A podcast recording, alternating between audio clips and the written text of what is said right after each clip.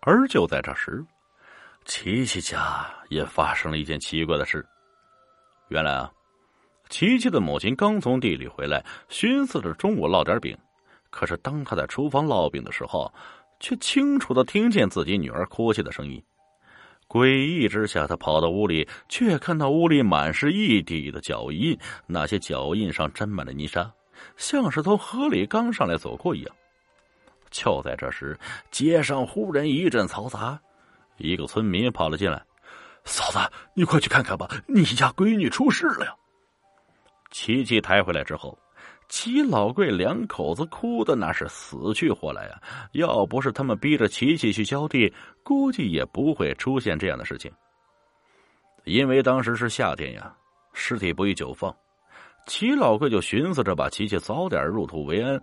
而就在这时，有一位媒婆却上门提亲来了。按理说，这人都死了，还提什么亲？对，这就是冥婚，又叫阴婚，又叫配骨，是指为死去的人在阴间结成夫妻啊。来为琪琪提亲的是附近庄子上的一个媒婆，提亲的对象却是距离围场四五十公里处的外县，那个县盛产大枣。是河北省最著名的大枣之乡。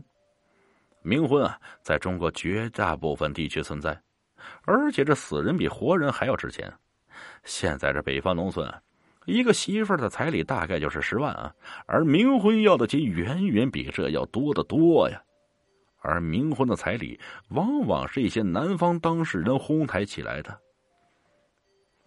就像是竞标一样。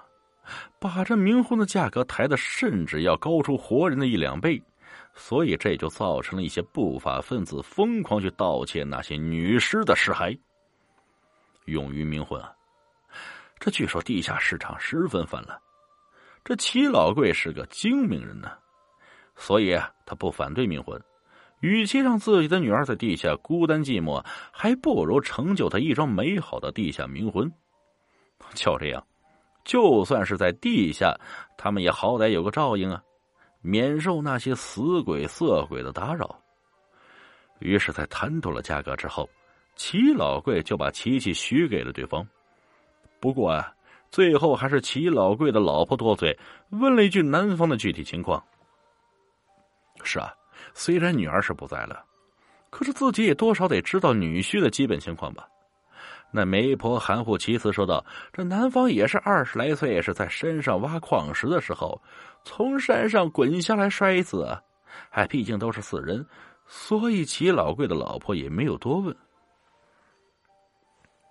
等到了晚上啊，这男方的家人开着车，来了一大帮的人，把琪琪装进了棺材，直接就拉走了。因为这件事。”令齐老贵一家伤心欲绝，所以齐老贵也没有跟过去。当晚和老婆俩人这在家里抱头痛哭一晚。自从齐老贵把闺女配骨之后，好久才从悲伤中走出来。中年丧女，难免有些伤身，所以整个人像是老了好几岁呀，精神也大不如从前。一天晚上，齐老贵睡下之后。忽然做了一个奇怪的梦，他梦见自己的女儿哭哭啼啼跑回家来，非要和女婿离婚。这齐老贵问他原因，他说自己和他没有共同语言啊，过不到一起。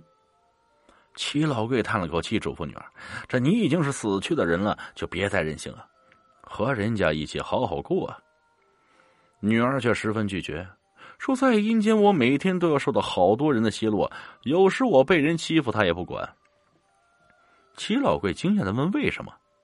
琪琪说：“因为他不敢管，他是一个六十多岁的老头，根本就没能力管。”齐老贵吃惊的说：“你家女婿不是一个年轻力壮的小伙子吗？”这琪琪摇头说：“不是。”齐老贵：“好嘛，你赶紧回去，等我和你母亲去问问具体情况。毕竟女婿那边的事儿，我们也不是很清楚。”等齐老贵醒了过来。以为是自己思念女儿过多，一时神经衰弱，导致自己做了一些乱七八糟的梦，也就没往心里去。可是他一连几天做的都是相同的梦，所以也就重视起来。当他向老婆说起梦里的情形时，他的老婆竟然惊讶的说：“自己也连续做了几天相同的梦啊！”齐老贵这才感到事情有些严重，于是就找到外县男方家去问个究竟。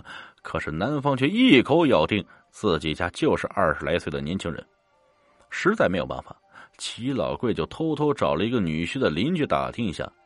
那位邻居看齐老贵是个老实人，就偷偷告诉他实情。原来啊，给琪琪配狗的是一个放牛的六十六十来岁的老头。这有一天下过雨，在山上放牛也滑了一下，从山上滚下来，结果摔死了。本来嘛，一个老光棍死了就死了，也没有人在乎。可是老光棍的堂弟是省里一位干部，听说下次选举就会更上一层楼。但是就在这时，他却做了一个奇怪的梦。他梦见他的老光棍堂哥对他说：“这里的人都有老婆，只有我没有。你钱最多，给我娶一门老婆，不然的话，我就把你家里的钱拿了，自己去买。”这堂哥三番五次做这个梦，就请了一位阴阳先生。阴阳先生说：“嘿，这老光棍在地下不安生，他说的钱就是你的福报，你的福禄运数，你的福报在地下存着，他要是动了。”恐怕就会影响到你的仕途，这所以最好的办法就是给他说一门亲事，这样一来也会断了老光棍的念头，他还会在地下好好照顾着你的福禄。这堂哥一听就张罗着给老光棍说媳妇儿啊，可是因为老光棍年老体衰，所以一般的人家刚刚逝去的闺女，他根本就不同意配给他。后来也是无奈。这家人只得瞒住老光棍的年龄，开始在远一点的乡县物色，偏偏就遇到了琪琪。齐老贵找到了我，声明下，我并不是专业的驱鬼人，我的一个姨父家伯是我们这一代著名的风水师。我小时候啊，经常跟他跑来跑去，对一些风水堪舆和捉妖拿邪的东西见得多。所以也懂得一些小伎俩。后来吧，附近三里八乡的人们都把我当成了伯父的衣钵继承人。有些小疑难的事儿，甚至发烧咳嗽也来找我，弄得我好像成了神棍一样。当然，我知道啊，有些事明知不可为而为之，就会像我伯父一样遭了天谴。